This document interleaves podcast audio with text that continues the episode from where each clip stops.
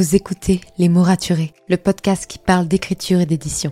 Je m'appelle Margot de Seine et je suis autrice de romans imaginaires en young adulte, notamment de la saga de dystopie fantastique Absolue, paru chez Big Bang, numéro 1 des ventes jeunesse à sa sortie. Les mots raturés, c'est le podcast qui donne la parole aux auteurs et aux acteurs du monde de l'édition et qui vous aide à aller des premières idées à la publication de votre roman. C'est aussi une académie en ligne avec des masterclass et des ateliers en live chaque mois. Je vous souhaite à tous et à toutes une très belle écoute. When it comes to finding great deals on mobiles, we've gone beyond expectations at Curry's. Maybe you want the latest Samsung Galaxy S23 Plus. We've got all the latest models on the award-winning ID Mobile and Vodafone networks. Maybe you want a better deal. We've got deals on data, trade-ins, cashback and more. See for yourself at your nearest Curry's store. And if you want free next day delivery, look online at carphonewarehouse.com. Order before 8 pm for free next day delivery in most areas, subject to availability, excludes bank holidays.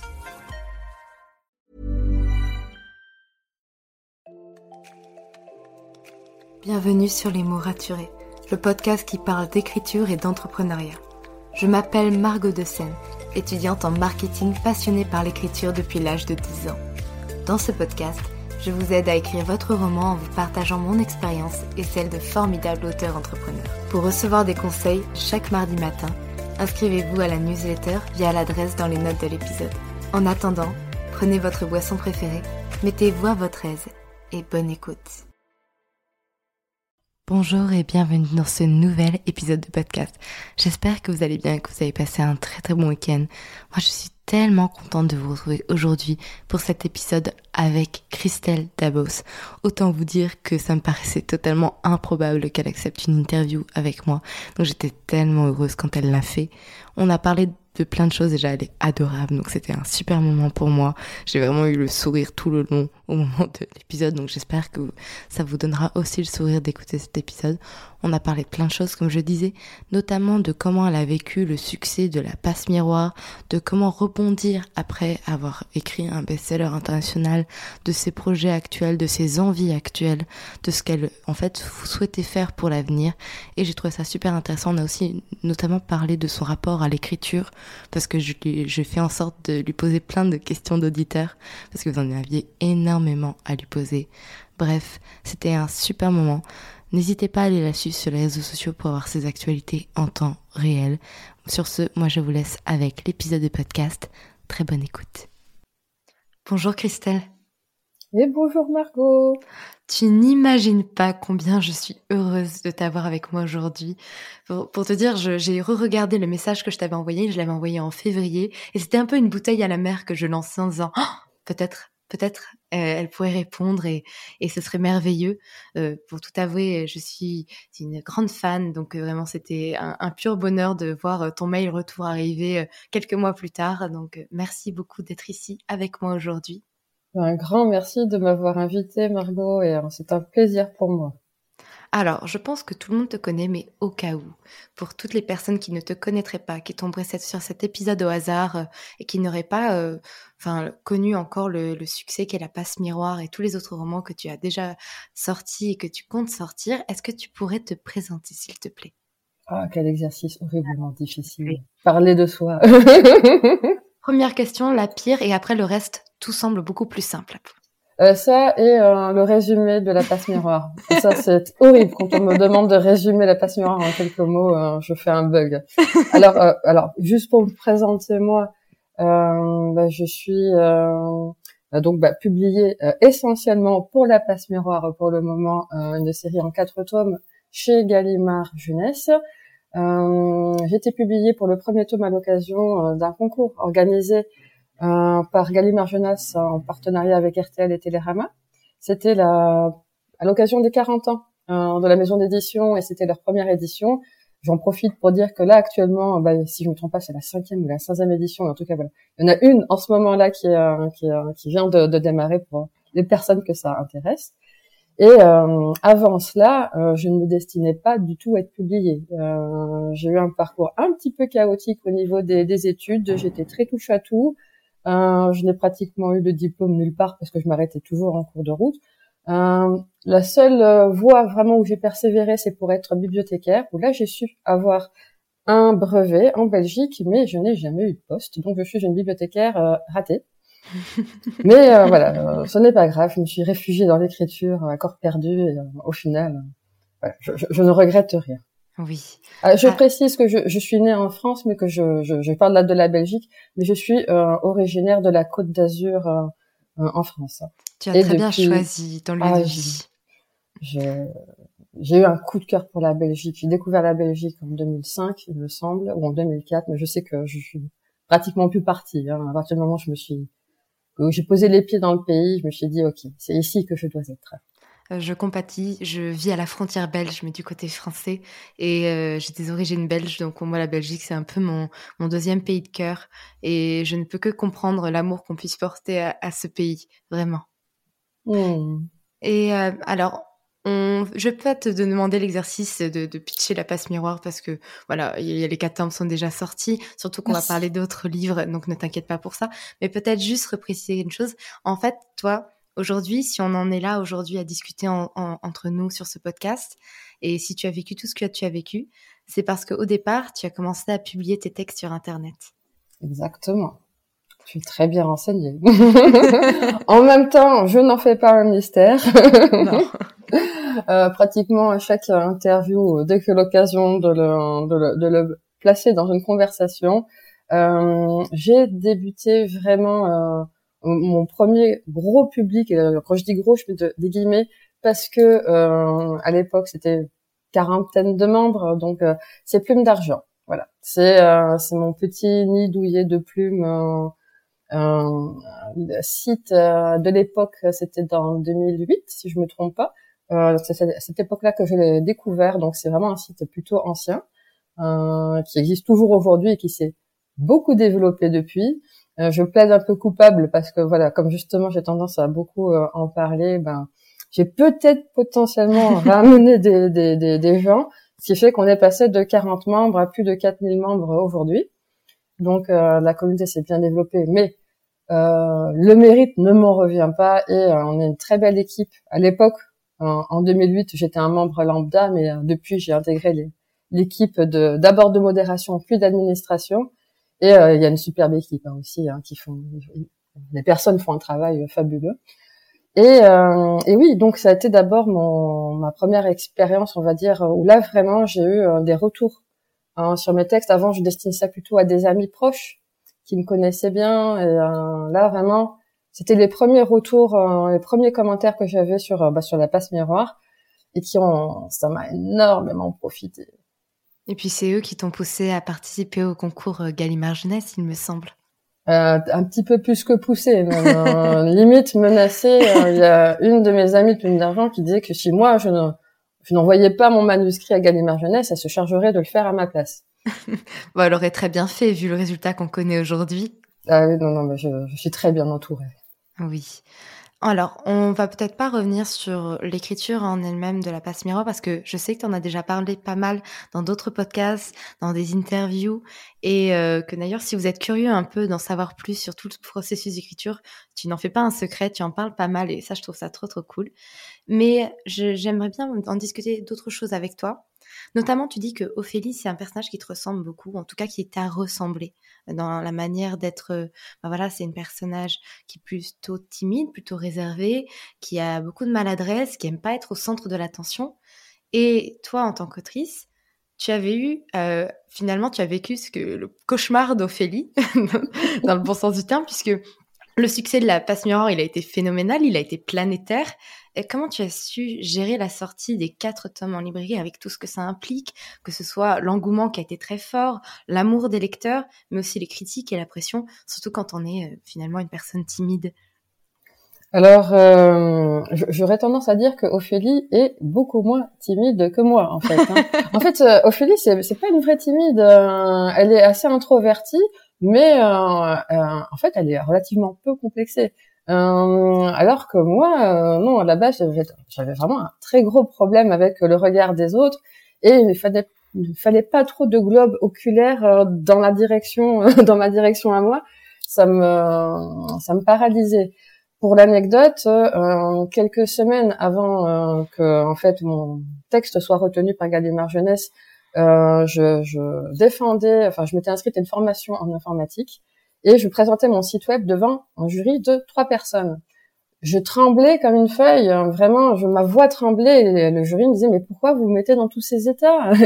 Euh, moi-même, je ne pouvais pas. Je me disais oui, enfin, excusez-moi, mais ça c'est ma nature. Je suis très mal à l'aise euh, de prendre la, voilà, de prendre la parole en public.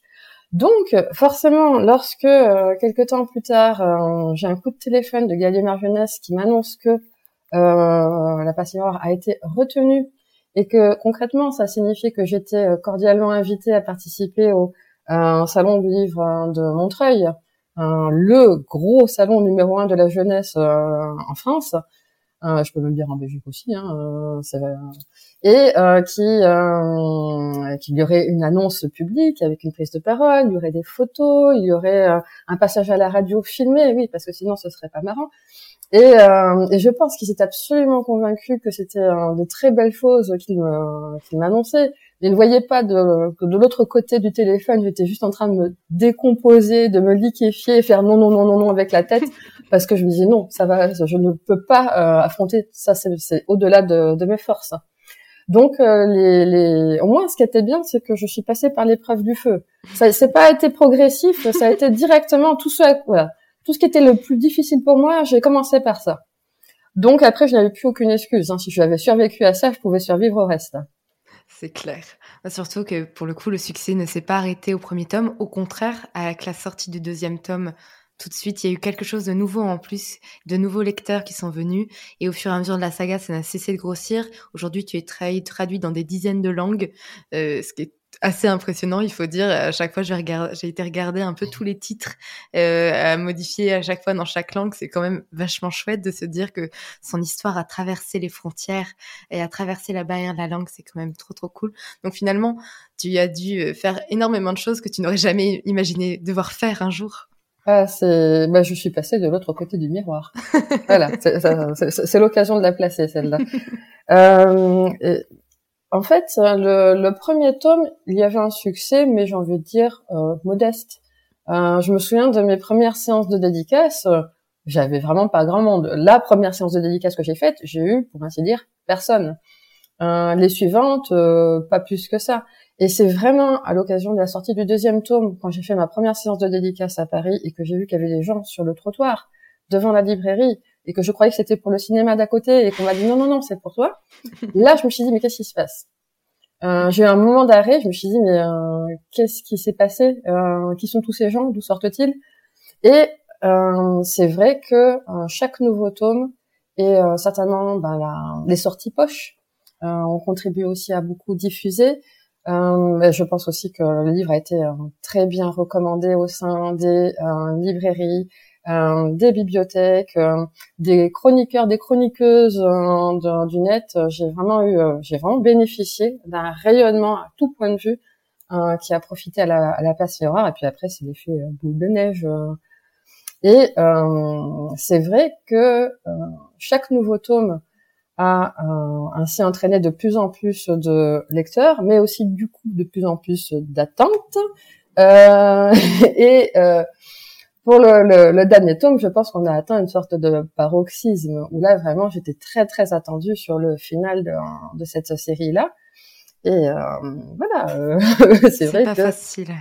c'était, c'est moi je sais que je n'ai absolument aucun regret hein, sur la fin que j'ai apportée à la à la série, c'est vraiment celle que j'avais euh, j'avais imaginée. Mais euh, voilà, je sais que j'ai été étonnée par les réactions. Euh, c'est aussi par l'ampleur de, de, ce que ça avait en termes d'émotion, ce que ça a pu impacter. Enfin, j'ai vraiment, je, je, n'ai pas vu venir à quel point ça pouvait être vécu de façon si forte par, par les lecteurs. Et là, je me suis dit, je suis, j'ai peut-être sous-estimé le degré d'appropriation un des lecteurs euh, par rapport à ce que j'ai écrit, par rapport à cette histoire. Bien sûr. Mais de mon côté, c'était Build Up qui m'avait convaincu ah, de, la fameuse Build Up. Elle est pensée spéciale pour elle. C'est amusant parce que pour le coup, on m'avait recommandé le livre à la sortie du tome 1 et on m'en avait recommandé avec un autre roman et j'avais choisi l'autre roman parce que j'avais pas le budget de prendre les deux. Et finalement, La Passe Miroir, j'ai lu les quatre tomes en un mois à la sortie du quatrième. Et, euh, et par rapport aux émotions dont tu parlais, moi personnellement, j'ai adoré la fin. Elle m'a, j'ai pleuré en, la lisant, mais je l'ai adorée quand même parce que je trouve qu'elle représentait bien l'univers. Mais je comprends tout à fait ce que tu dis parce que, alors, si j'ai bien suivi ce que tu dis aussi sur Internet, quand le tome 1 est sorti, les trois autres tomes étaient encore à écrire et de ce que j'ai compris, toi, tu n'avais pas tout planifié, tu planifies le minimum vital et euh, pour le reste, tu laisses les choses se faire. Et donc, par rapport à toutes ces attentes, Comment as-tu su garder ta vision de cette saga par rapport à tous les messages que tu recevais, par rapport au fait que bah, les gens venaient te voir euh, en, dédicace en disant j'espère qu'il va se passer ça, j'espère qu'il va se passer ça. C'est quand même une sacrée pression de se dire alors euh, du coup moi mon idée elle est pas du tout comme celle des lecteurs. Comment je fais?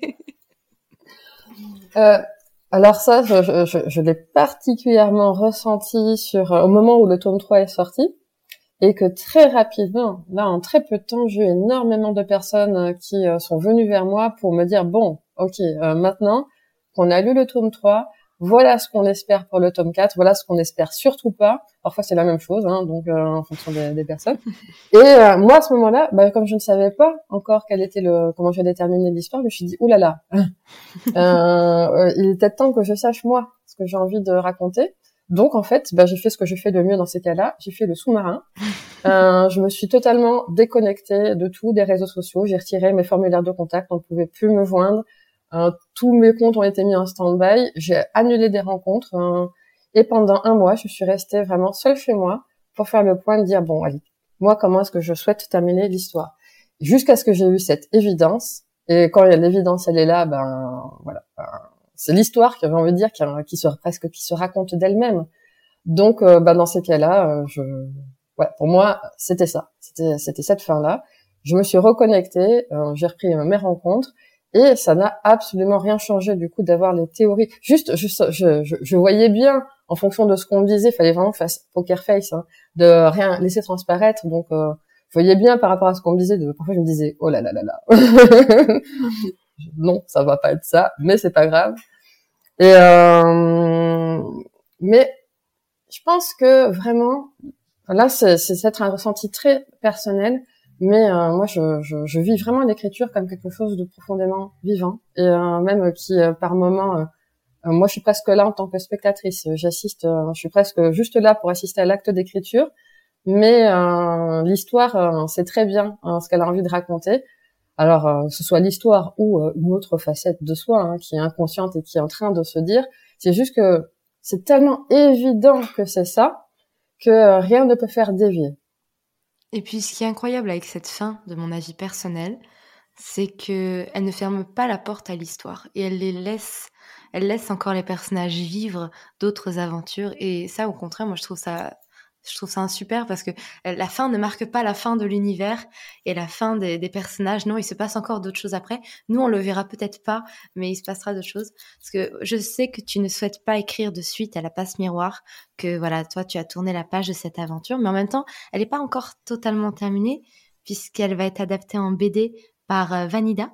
Exactement. Comment tu vis tout ça et quel travail tu vas réaliser avec elle? Alors pour l'adaptation en bande dessinée, euh, là c'est vraiment Vanida qui va porter, euh, qui est déjà en train de porter euh, toutes les casquettes. moi je suis juste là pour faire, je veux dire servir du café virtuel à distance, soutenir le moral des troupes. Et, et moi en fait à la base, si j'avais pu, dès le mhm. début j'aurais fait une bande dessinée parce que c'est un support que j'adore. je suis très très fan des, des BD. Et euh, la passe miroir était tellement visuelle dans mon esprit. C'est très visuel. Bah, je vraiment voilà, moi je suis à la fois je suis très dessin animé, très bande dessinée. C'est vraiment euh, dans ma tête, c'est clairement ainsi que c'est apparu pour pour la passe miroir.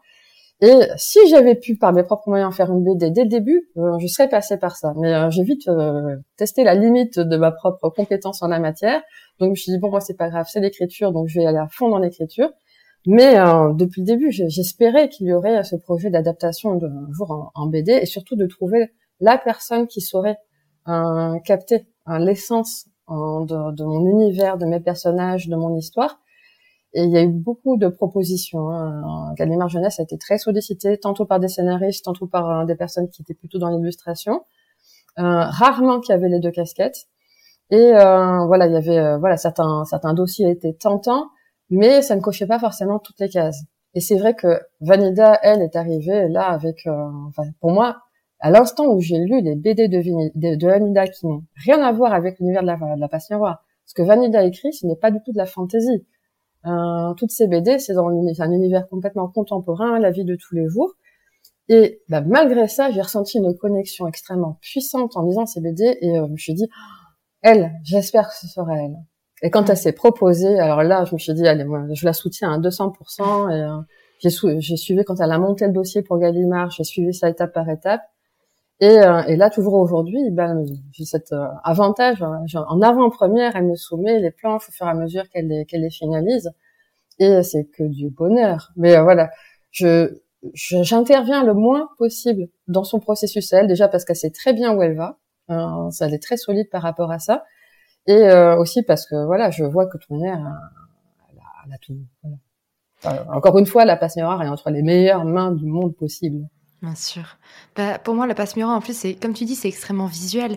Il y a beaucoup de Miyazaki, je trouve. C'est marrant parce que Miyazaki, on est habitué à les voir en film et pourtant et pas les lire, même s'il y a des livres qui sont qui sont inspirés, qui inspirent les Miyazaki. Je pense notamment au Château dans le ciel, bref. Et euh, en fait, quand j'ai lu la passe miroir, j'ai retrouvé ce côté décalé mais dans le bon sens du terme, très euh, coloré en fait et très rêveur qu'avaient les Miyazaki et euh, c'est pour ça que ça m'a paru tout de suite très très visuel et j'ai aucun mal à m'imaginer chaque scène, chaque passage parce que directement euh, que ce soit Anima ou le pôle, on est sur et même les, les arches qu'on voit dans la suite, on est vraiment sur des, oui, des éléments qui sont extrêmement faciles à se représenter. Donc j'ai vraiment hâte de voir ce que va donner la BD. Euh, en tout cas, pour euh, Miyazaki, euh, bah, je suis très heureuse hein, de voir que le lien se fait spontanément parce que clairement, ça a été une de mes grandes sources d'inspiration. la passe miroir a énormément profité des films d'animation que j'avais découverts à l'époque. j'avais commencé avec le voyage de Chihiro, puis j'ai découvert le château ambulant, puis après, bon, depuis, je me suis rattrapée, je crois que j'ai fait la totalité de la filmographie des studios Ghibli. Et je pense que c'est vraiment un thème qui m'a qui est récurrent euh, chez euh, chez Miyazaki et qui m'a directement parlé, c'est euh, celui des apparences qui sont toujours trompeuses et qui n'arrêtent pas. Alors lui en image, c'est toujours fluctuant. et, et moi j'adore ça. clairement dans la passion rare, c'est très descriptif hein, la passion rare, mais c'est ce que je voulais. Je voulais vraiment produire ce que moi visuellement je voyais ce foisonnement de détails que lui il avait dans ses films d'animation et que ça bouge tout le temps et que euh, c'est très illusoire comme, univers. Oui, et puis même Ophélie, je trouve, a beaucoup de Chihiro et de Sophie en elle, dans, ses comportements. Dans aussi, euh, ce que j'adore avec Sophie, finalement, c'est qu'elle est jamais vraiment ce qu'on pense qu'elle est et qu'elle elle ne cesse de changer tout le long du film. Et c'est un peu aussi le cas d'Ophélie. Et d'ailleurs, les seuls moments où elle-même ne sait pas qui elle est, bah, elle est bloquée devant son miroir, mais le reste du temps, elle, elle sait parfaitement qui elle est, mais nous, on ne fait que euh, l'entreapercevoir et l'avoir changé tout le temps. Donc c'est quelque chose que je trouve très appréciable à lire. Ah bah, tu as une très belle façon d'en parler. Écoute, merci je lui transmettrai. Euh, on va parler de tes dernières sorties et de ce que tu vas faire maintenant. Parce que moi, je pourrais parler de la passe miroir avec toi pendant des heures, sache-le.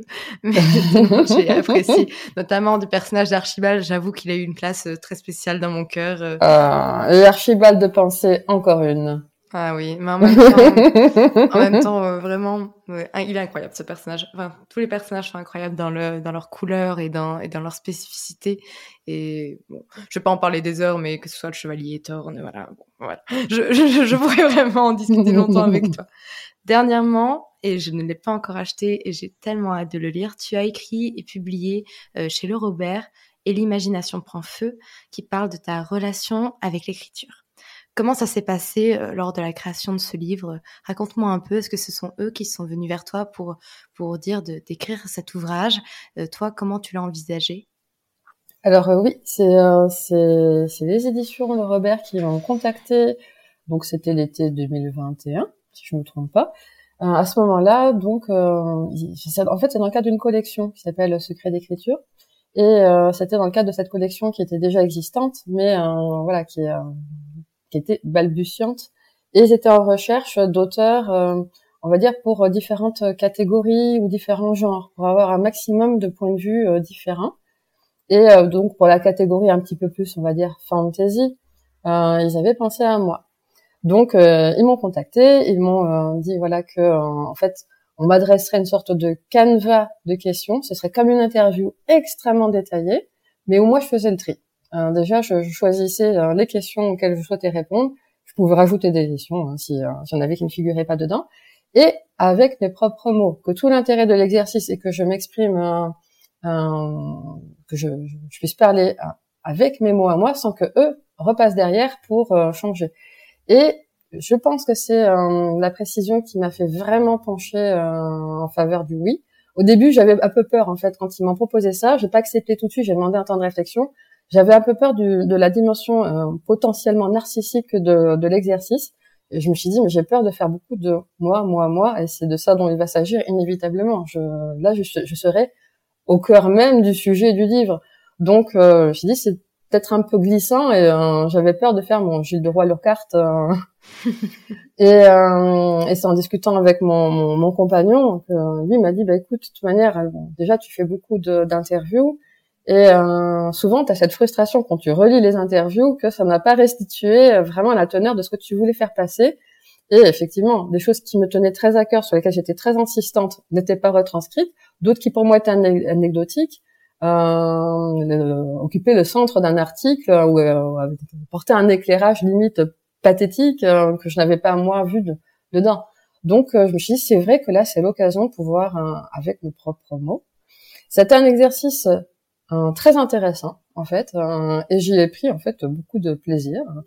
Euh, voilà, ça m'a, ça, même moi en fait, au fur à mesure que j'écrivais, bah, j'ai, il y a beaucoup de choses qui ont émergé dans mon champ de conscience, donc je, je, je me suis dit, bah tiens, ça c'est vrai que maintenant qu'on pose la question, euh, sachant qu'il y avait vraiment beaucoup, beaucoup, beaucoup euh, de, de, questions en fait, donc euh, ça amène, hein, ça fait cogiter, et euh, il y, a, y, a, pas mal de choses comme ça qui sont apparues. je me suis dit, tiens, c'est vrai que j'avais pas réalisé que bah, je fonctionnais de cette façon-là. Donc euh, bel exercice. Euh, bon, je le referai pas. Hein. je, euh, voilà, je pense que ça, il se suffit en, lui-même.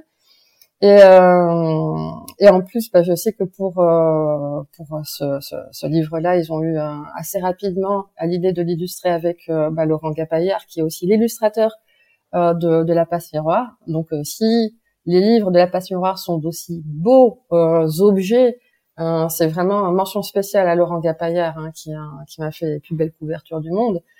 Et euh, d'ailleurs, je précise que euh, c'est un cas assez unique, mais pour toutes les traductions à l'étranger, la couverture de Laurent a été reprise.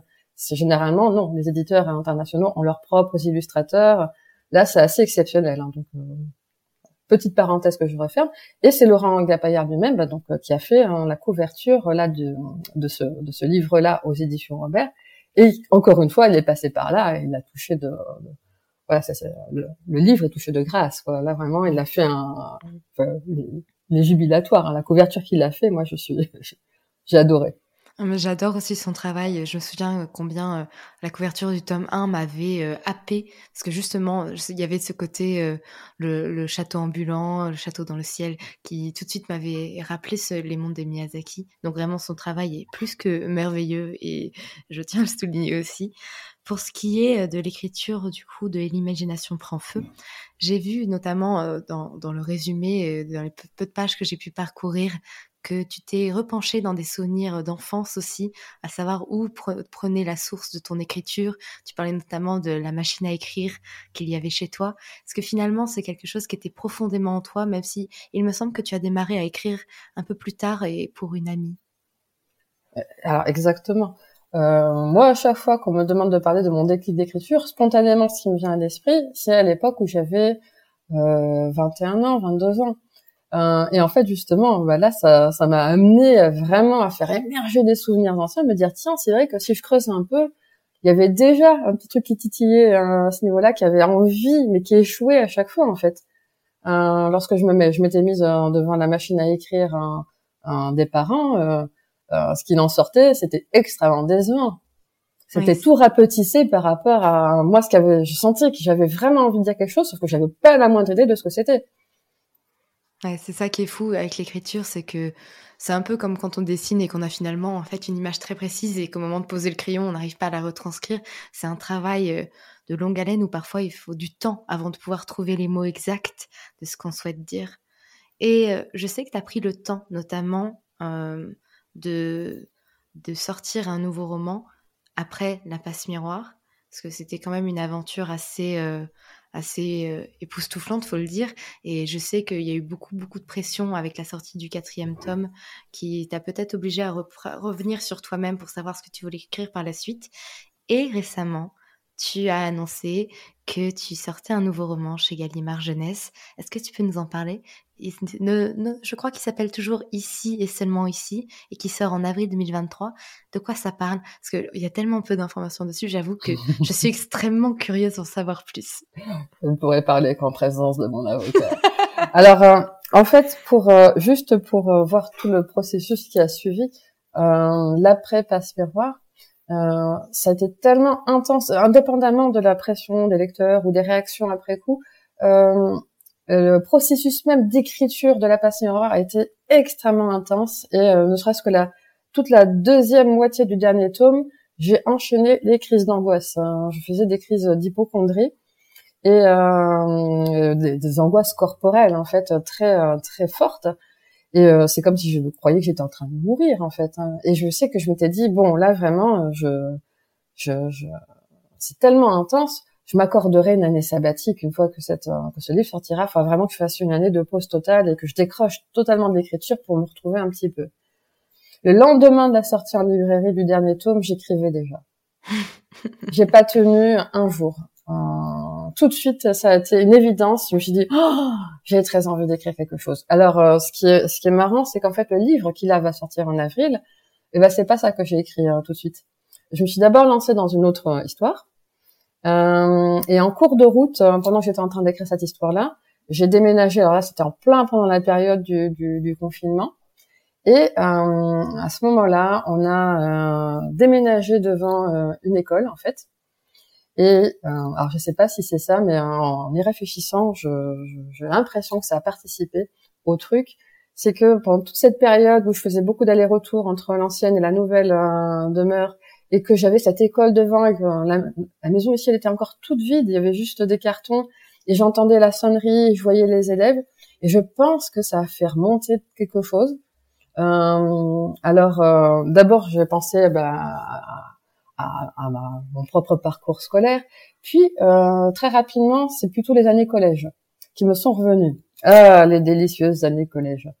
Je ne te le fais pas dire. Voilà, voilà. justement, euh, ici et seulement ici, bah, c'est vraiment né de cette euh, réminiscence qui s'est complètement mélangée, distordue euh, entre la réalité à la fois peut-être des souvenirs, mais aussi euh, tel que c'était l'exagération, on va dire, euh, que ça prend avec euh, avec le temps de ces de ces années-là, et euh, la dimension fantastique parce que ça c'est plus fort que moi. À chaque fois je déborde, j'ai une imagination qui fait que être purement réaliste, je je, je n'y arrive pas.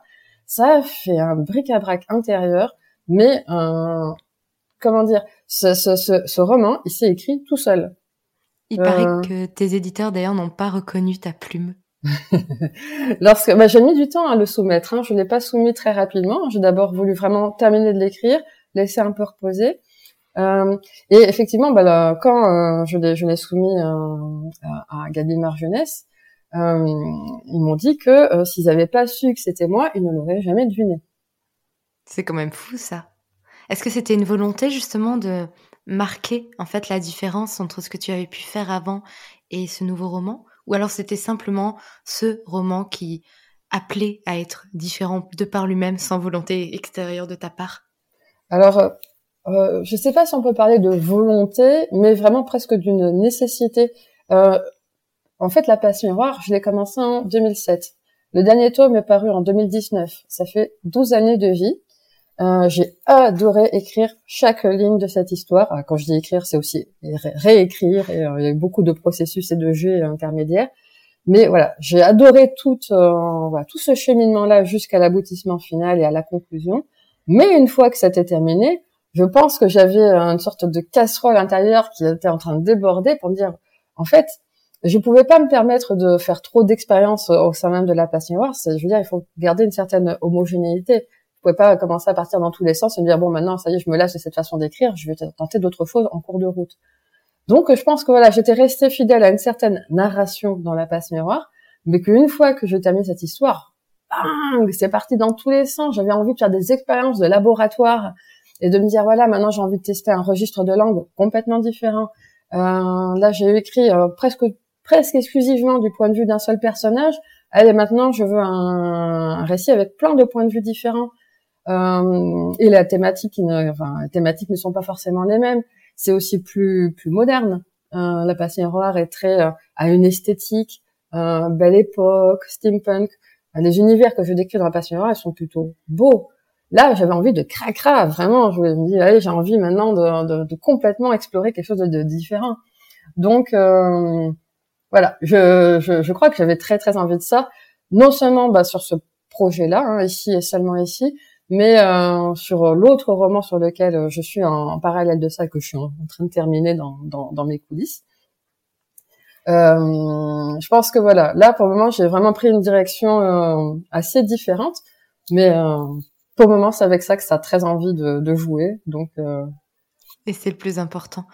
La passe miroir, c'était une quête de mémoire et d'identité. Qu'as-tu voulu mettre en lumière dans Ici et seulement ici?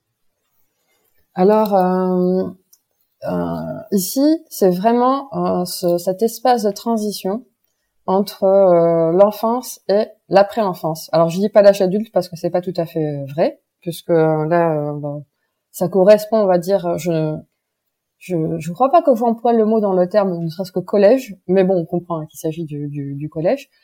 Mais c'est ce petit trait d'union où on est expulsé un peu brutalement de, de, de l'enfance euh, lorsqu'on on était dans, dans l'école primaire et que, enfin, en tout cas pour moi, c'était particulièrement une époque plutôt légère et insouciante, et que du jour au lendemain, euh, bah, le collège était plus du tout les mêmes, euh, c'était plus du tout les mêmes règles, plus du tout les mêmes, la même façon de. La cour de récréation, c'était la métamorphose complète. Hein. C'était plus du tout récréatif. Hein, hein. Et moi, voilà, c'est ce trait d'union qui m'a vraiment intéressé de me dire, bah tiens, euh, on, est vraiment expulsé d'un coup de pied aux fesses de, en dehors. C'est plus l'enfance, mais c'est pas encore la suite. Et, euh, et c'est ça que, qui m'a intéressé de voir de près. Et toute cette euh, mécanique qui se met en place à la, au sein, alors là je pense au sein du collège, mais je pense que de façon générale, c'est des groupes sociaux en fait hein, qui se avec euh, bah, des phénomènes euh, comme celui du bouc émissaire, par exemple. Euh, voilà, tout ça, ça m'a, ça m'a beaucoup. c'est ça. C'est vraiment ça que j'avais envie d'explorer et avec un, des points de vue différents. Donc pas être enfermé dans un seul point de vue, mais d'avoir plusieurs personnages points de vue pour explorer cette et revivre de l'intérieur cette mécanique organique là. Oui. Tu savais que les 25 premières années de notre vie semblent passer aussi lentement que les 75 d'après? Genre tellement c'est important dans la construction. C'est très très vrai. C'est très très. On n'a pas du tout le même rapport au temps et à l'espace hein, à cet âge-là. Moi, ça me paraissait interminable. Euh, une journée, mais c'était, c'était, ça, ça, ça, me paraissait abominablement long. J'avais l'impression, d'ailleurs, je, je me projetais même pas après. Je me suis dit, mais c'était maintenant toujours, quoi. Oui. Donc, euh... vit dans le présent. Ah, complètement, complètement. Mais euh, ça, pour moi, ça a été une écriture euh, très joyeuse, en fait. Mais euh, je, suis assez consciente qu'en fait, à la lecture, euh, ça l'est peut-être pas particulièrement. Mais euh, je suis très curieuse de voir les, voilà, la façon dont ça va être ressenti par, par les lecteurs. Là, pour le moment, Gallimard Jeunesse euh, pense l'adresser, s'il ne change pas d'avis, mais euh, il pense vraiment, plutôt vraiment toute fin du collège. Donc plutôt à partir de, euh, de, de 15 ans, 14-15 ans. Ce qui est plus vieux que le public de la passe miroir. Exactement. 12 ou 13 et plus, je crois. C'est alors, ils avaient démarré à 13 ans pour le premier tome, mais je crois qu'après, avec la sortie poche, ils avaient décidé de dire à partir de 12 ans. Et de fait, même si l'écriture de la passe miroir est assez d'être un peu élaboré. Euh, peut-être ça qui disait que ça pouvait être un obstacle. En plus, ce sont des gros livres. Donc, euh, je pense qu'il voulait pas que ce soit trop euh, peut-être décourageant pour un public jeune qui serait pas familier des livres. Mais en fait, bon, voilà, le, en, termes de contenu et de, de registre de langue, ça va, c'est plutôt sage, on va dire. Alors que bon, là, on est sur quelque chose de plus, euh, peut-être de plus difficile. Oui, bien sûr. Dis-moi justement par rapport à ça, euh, tu parlais de, tu, attends de voir un peu comment les lecteurs vont recevoir. Est-ce que toi, tu ressens une certaine pression par rapport à ces lecteurs qui ont aimé La passe miroir et euh, qui sont en de ce nouveau roman?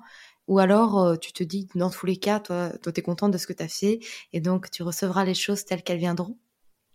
Alors, j'ai envie de dire d'un point de vue auteur d'esprit philosophique, moi quoi qu'il arrive, ce texte, voilà, c'est clairement c'est celui que, que j'ai eu envie d'écrire ici d'ailleurs ici il m'est sorti du ventre comme ça et je pense que voilà aucun comme pour la, le dernier tome de la passe miroir il n'y aura aucun regret.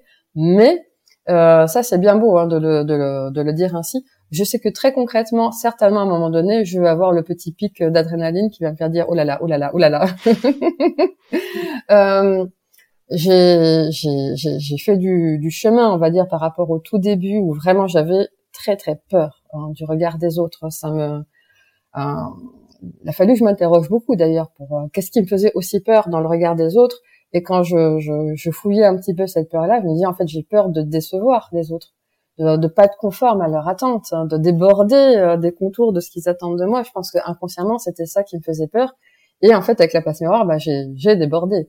Euh, j'ai déjà, euh, voilà, j'étais à contre-courant euh, de certaines attentes. Donc j'ai déjà fait l'expérience en fait de euh, bah, de décevoir des gens et d'en décevoir beaucoup. Et quelque part, même je me suis dit bah ça c'est peut-être une des meilleures choses qui me soit arrivée, c'est d'être euh, confronté frontalement à cette peur-là. Et je me dit bon bah je peux, je, peux cocher ça. voilà, une des plus grandes peurs que j'avais, qui était très inscrite en moi, c'était décevoir les gens. C'est fait. Donc et ça va, je suis toujours là et en fait je regrette rien.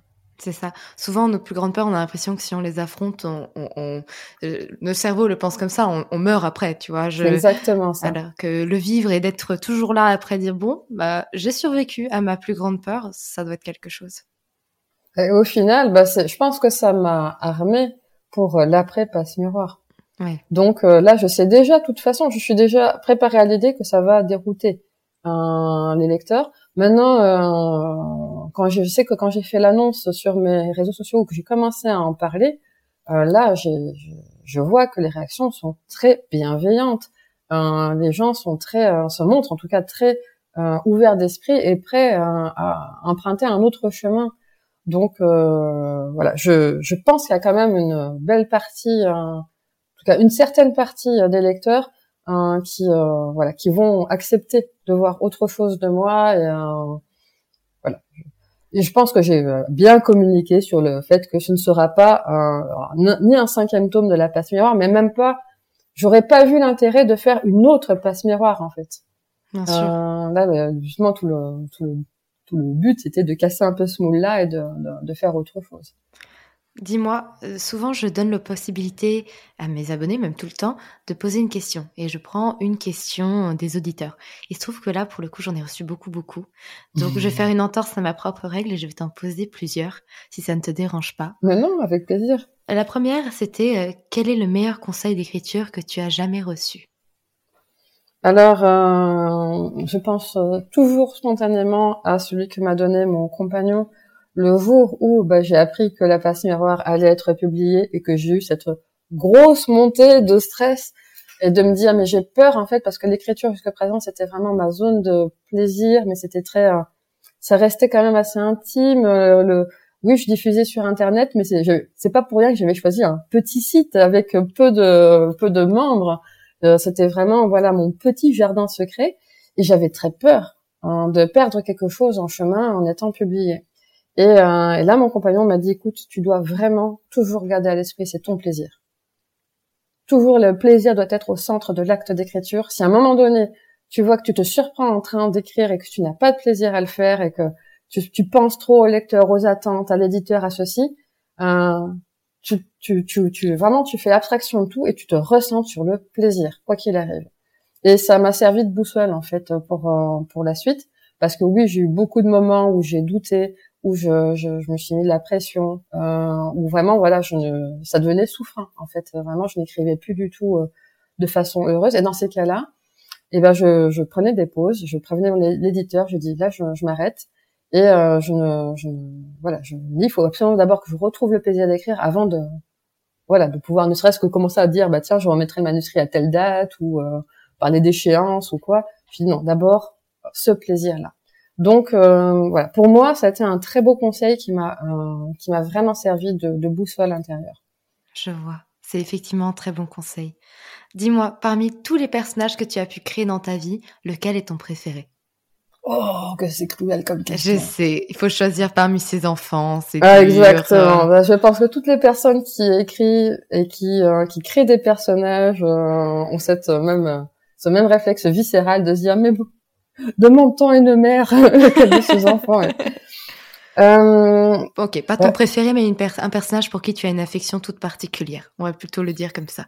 Alors, euh, j'ai je, quand même une petite pensée pour le personnage de Thorne, euh, qui est euh, très particulier, euh, mais euh, j'ai une tendresse forte pour lui en fait. C'est un personnage. il, il m'a posé beaucoup de difficultés à l'écrit.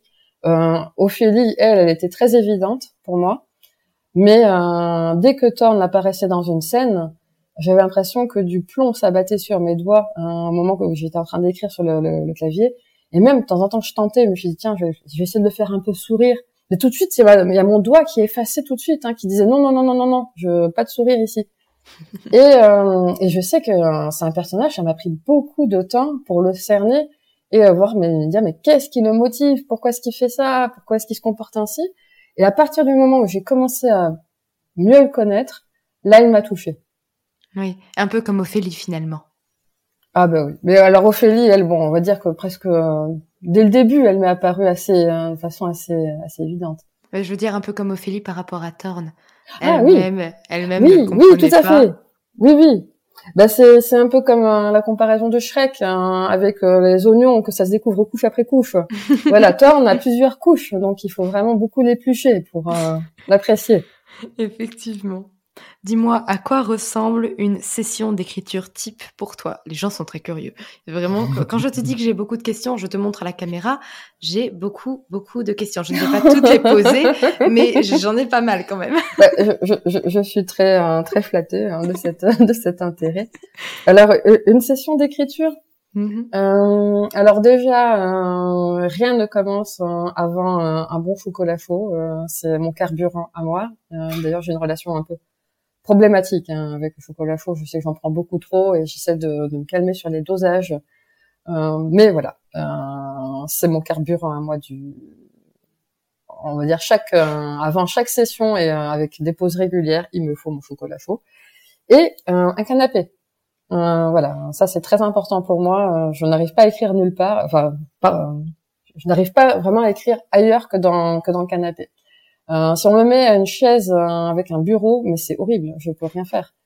Euh, c'est très inconfortable pour moi. Donc le canapé c'est douillet.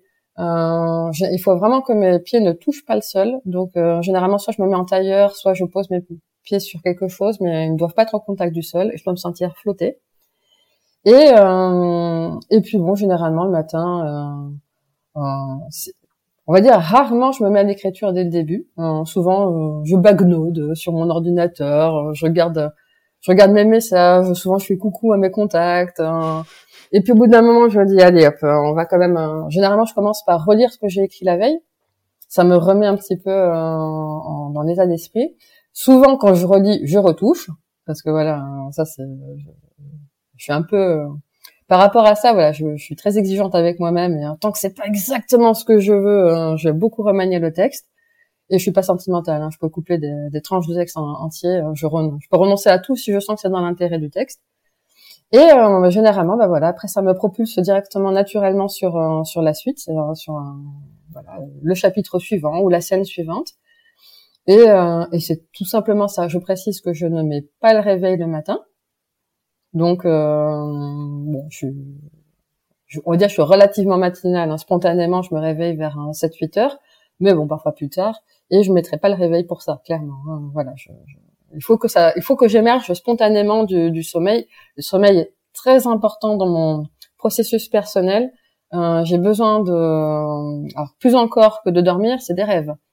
Euh, j'ai une relation forte avec euh, l'onirisme et euh, mes rêves sont partie prenante de, de, de, mon récit. Donc voilà, j'aime bien ce moment le matin où je suis encore un peu flottante et j'ai encore un peu ce pied dans le lit, encore le pied dans le, sommeil et où je sais pas si cérébralement certainement ça peut s'expliquer, mais je suis assez encore désinhibée. Parce que c'est après que tout, un peu plus tard dans la journée, ça y est, je deviens un petit peu plus rationnel. J'ai le petit juge intérieur qui commence à se mettre en place, à être un peu plus critique. Et ça, lui, peut mettre un peu des freins après dans l'écriture. Mais ce moment de, où, ça lâche prise, tout simplement, euh, là, c'est que du bonheur. Et tu écris toute la journée et tous les jours? Ou tu as des horaires un peu particuliers? Alors non non c'est très très fluctuant. Généralement ça ça vraiment ça va ça va dépendre mais je je je faut, faut quand même le dire, je suis une belle petite feignasse. Euh, je fais énormément de pauses. Euh, je fais pas du tout des sessions de genre ouais plusieurs heures intensives et puis euh, non, je fais des pauses absolument tout le temps. Et j'adore ça. J'adore euh, ralentir même dans le texte. je je suis très lente à écrire, mais j'aime cette lenteur. J'aime j'aime justement quand je suis dans un bon état d'esprit pour écrire, euh, j'adore prolonger cet état d'esprit en n'écrivant pas justement et en faisant parfois des je, je, je m'arrête il se passe beaucoup de choses aussi euh, dans les moments de silence et euh, de non écriture euh, souvent ben, il y a beaucoup de choses qui me viennent ainsi dans ces moments où je ne je n'écris pas. Et et il y a des journées où j'écris pas du tout. Voilà clairement euh, je vais pas me forcer. Je sais qu'à chaque fois que je me suis forcée hein, ça j'ai effacé après ce que j'avais écrit en mots c'est comme quand on est en train de lire et qu'on on, on referme le livre pour euh, processer un peu ce qu'on vient de lire et de essayer de comprendre un peu tout ce qu'on a vécu. C'est un peu ça, non, finalement? Ah, il y a un petit peu de ça, c'est vrai. Peut-être en plus narcissique, mais euh, mais euh, c'est vrai, c'est vrai que ça se rapproche un petit peu de, de ça. Et du coup, j'ai posé une dernière question des auditeurs parce que sinon, on en a pour la soirée, clairement. En tant que lauréate du concours du premier roman de Gallimard Jeunesse, quel conseil donneriez-vous? Je la trouve intéressante vu qu'ils viennent de rouvrir les portes de leur concours et que justement, ils le font cette année. Alors, euh, vraiment, euh, là, le, justement, je profite de cette nouvelle édition du concours pour euh, dire aux personnes qui, qui hésiteraient à participer, mais vraiment de le faire, parce que vraiment moi je suis l'incarnation même de la personne qui a hésité jusqu'à la dernière euh, minute. Euh, c'est la veille de la clôture du concours que j'ai envoyé mon texte, euh, et euh, voilà, j'avais vraiment tout un processus, on va dire, d'auto-sabotage intérieur qui faisait que je ne voulais pas du tout m'autoriser, ne serait-ce que la possibilité euh, d'être édité. Donc, je ne peux que encourager les personnes voilà, il faut, il faut vraiment distinguer. Euh, est-ce que je m'empêche de faire la chose euh, parce que vraiment c'est un choix ou parce que j'ai peur de le faire? Euh, C'est bien de se poser la question. Si vraiment c'est un choix qu'il a, parce y a aucune, on peut écrire et ne pas être édité, c'est complètement ok. Hein. Euh, ou on peut s'auto-publier, c'est très ok aussi. Mais si vraiment en fait on le fait pas parce qu'on a peur tout simplement, c'est que généralement il faut le faire. Donc je ne peux que encourager les personnes qui ont cette hésitation, qui disent oui mais non mais peut-être que ça vaut pas le coup ou mon texte il va pas cadrer. Moi la passe miroir quand je l'ai envoyé, je me suis dit de toute façon je prends pas beaucoup de risques parce que ça ne cadrera pas avec le concours parce que c'est pas spécialement jeunesse dans ma tête c'était pas c'était pas un texte jeunesse donc je l'avais vraiment fait pour la symbolique du geste. Hein. Oui, Donc, euh, Ophélie et Tante sont assez âgés pour de la littérature euh, jeunesse. Bah, je, je, ne, je, ne, divulgue jamais leur âge. Oui, mais on, mais on voilà, on comprend que euh, voilà, ce sont plus des, ce ne sont plus des enfants, hein, ce sont plutôt des jeunes adultes. Ils ont une profession tous les deux, je veux dire. Donc, euh, donc voilà, mon esprit, sont au moins majeurs dans leur propre monde. Donc voilà, si on ne pas se mettre de, de barrière ou de se dire oui, peut-être que ça plaira pas dans ce cas, je ne le fais pas. Non, vraiment quoi qu'il arrive, euh, si ça titille un petit peu quelque part en arrière-plan, il faut le faire, sachant que euh, je précise que vraiment Gallimard Jeunesse, ils lisent les textes jusqu'au dernier qui leur est soumis. J'en suis vraiment la preuve. Oui. D'ailleurs, tu sais que je vais te donner une anecdote par rapport à, l'âge de Philly et de Thorne. Ça m'a aidé dans mon propre roman. Parce que euh, de mon côté, mes personnages ont minimum 20 ans et parfois même vont jusqu'à la trentaine. Et mon éditrice, on en avait discuté, m'avait dit, euh, tu voudrais pas les rajeunir d'au moins deux ans chacun euh, pour dire que ou deux ou trois ans, ce serait pas mal? Et j'avais dit, non mais tu sais, dans la passe miroir, ils ont au moins 18, 19 ans, si ce n'est plus. Et là, elle m'a dit, oh, t'as raison, maintenant que j'ai réfléchi, c'est bon, ne touche à rien. Donc voilà, je voulais te remercier pour ça. Eh ben ça, ça, ça, ça, me fait vraiment, vraiment plaisir ce que, ce que tu me dis, parce que je trouve que c'est c'est un peu dommage effectivement ces, ces conditions. Moi, en fait, euh, j'avais vu quelque part, je sais plus où, mais il y a une maison d'édition qui, euh, qui faisait un, un, appel à texte pour des textes jeunes adultes, mais il fallait que les, que les personnages soient mineurs. C'était une des conditions. Je me dis, mais si c'est un texte jeunes adultes, pourquoi ça ne pourrait pas être de jeunes adultes Enfin, moi, ça, je me suis dit, il y a adultes dans jeunes adultes, et je me suis dit, mais pourquoi est-ce qu'il faut absolument qu'ils soient mineurs, les personnages, dans ce cas-là? Pourquoi c'est une condition sine qua non? Je n'ai pas compris. Donc, euh, moi, bon, je ne donne pas l'âge des personnages dans la passion, mais on comprend qu'au minimum, ils sont majeurs dans leur propre univers. Euh, voilà. Et puis, en plus, je pense qu'il y a ce côté où les personnages euh, qui sont jeunes adultes, ils sont assez rares dans la littérature jeune adulte, justement alors que pour autant, on n'a pas fini de grandir et de, de se transformer euh, à 18 ans. on, on, continue. Ah, mais complètement, complètement. De toute manière, bon, déjà de façon générale, je pense que toute sa vie, euh, on, on, on, est en métamorphose continuelle. Et, euh, et même, bah, je vois le public de la passion je, je, le vois quand je suis en rencontre, en dédicace, mais ce sont des jeunes adultes. Hein. La plupart, ce sont, ce, ce ne sont pas j'ai pas tant d'adolescents que ça.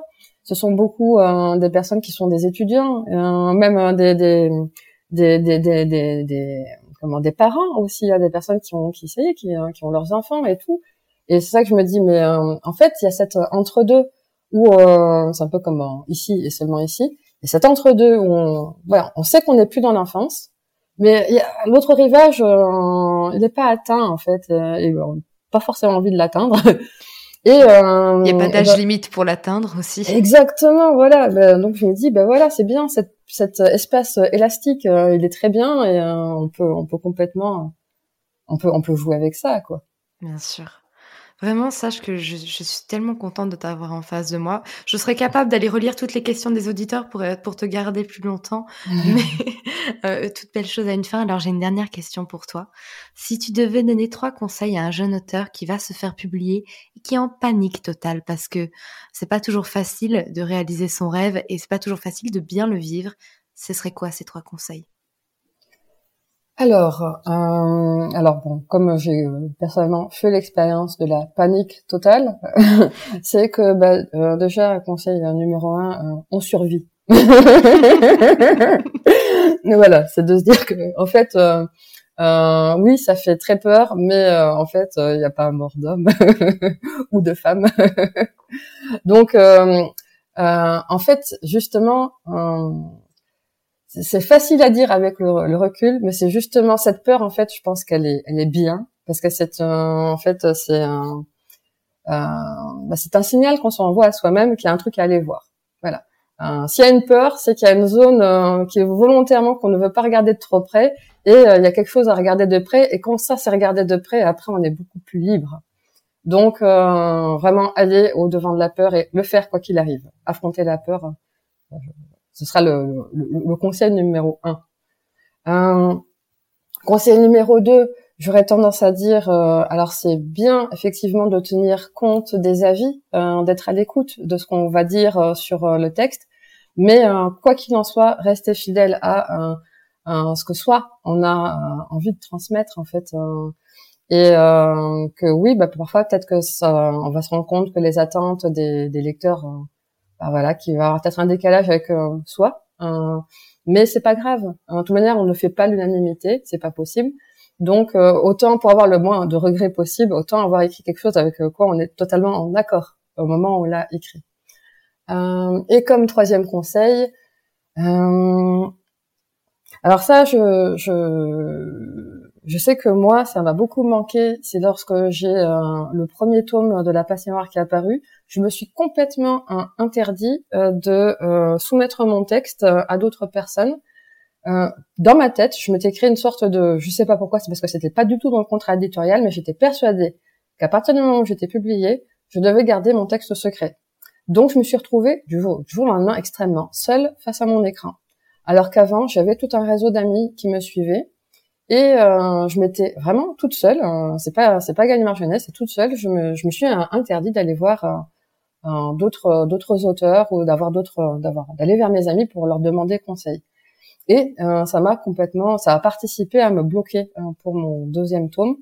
Et quand j'en ai parlé à Gallimard, ils m'ont dit mais bien sûr qu'on t'autorise à, tu ne reste pas seul face à ton texte, bien sûr qu'on t'autorise à, à le, ne le diffuse pas publiquement, mais tu peux complètement avoir d'autres avis, et surtout des avis de confiance. Donc, on te fait confiance pour euh, t'entourer de personnes de confiance hein, qui n'iront pas après divulguer le texte. Hein. Et ben, ça m'a changé la vie hein, de pouvoir enfin à nouveau. Euh, ben, j'ai demandé à des amis s'ils étaient intéressés de, de, regarder des textes, et ils ont tout de suite répondu oui.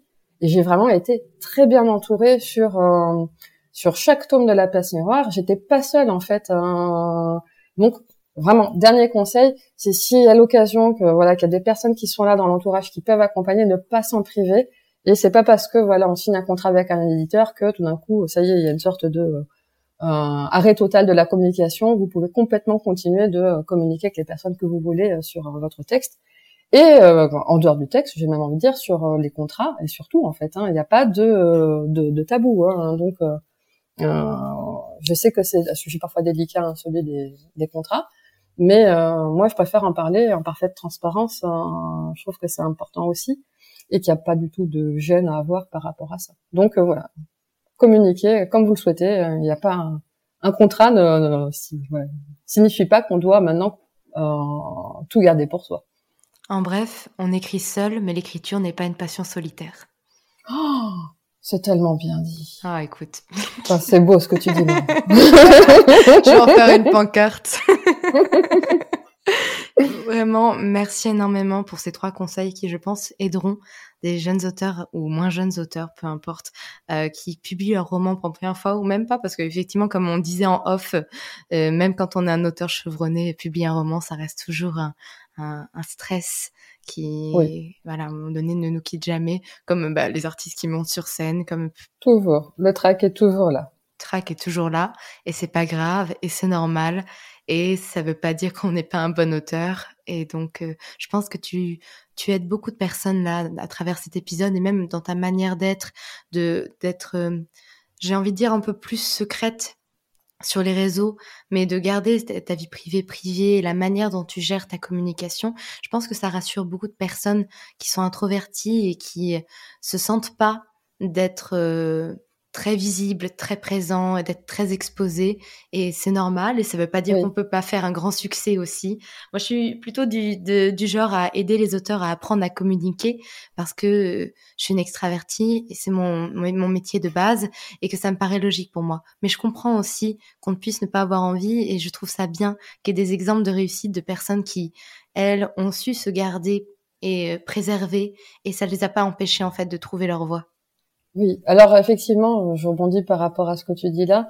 Euh, certainement que l'éditeur pourra dire ben, c'est toujours mieux si euh, on se prête à tel ou tel exercice, mais on reste fondamentalement libre euh, de sa communication, de ce qu'on a envie de divulguer de soi ou pas. Et euh, c'est enfin c'est vous qui avez le dernier mot. quoi qu'il arrive, on ne peut vous obliger à rien, donc ne vous forcez à rien de ce qui. si vraiment intérieurement ça dit non, il faut pas le faire. Si ça dit oui, faites-le. Et tout c'est aussi simple que ça. Oui. Bah voilà. Encore merci énormément pour ta venue. J'espère que tu as passé un bon moment euh, dans ce podcast. Un excellent moment, Margot. Un grand, grand merci encore de m'avoir convié. Eh bien, parfait. Je, je, te souhaite euh, une très belle journée. Je vous dis à tous à bientôt pour un nouvel épisode et surtout n'hésitez pas, si vous ne l'avez pas encore fait, à aller lire les romans de Christa Dabos ou en tout cas à attendre patiemment que son nouveau roman sorte. C'est en avril chez les éditions Gallimard Jeunesse et très belle journée à vous.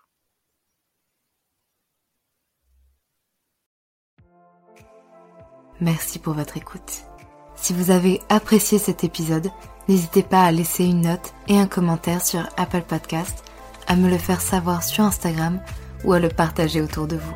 Vous pouvez me retrouver sur Instagram, at Margot pour du contenu tous les jours autour de l'écriture. En attendant, écrivez bien, prenez soin de vous et à la semaine prochaine pour un nouvel épisode. C'était Margot et je vous souhaite une bonne journée.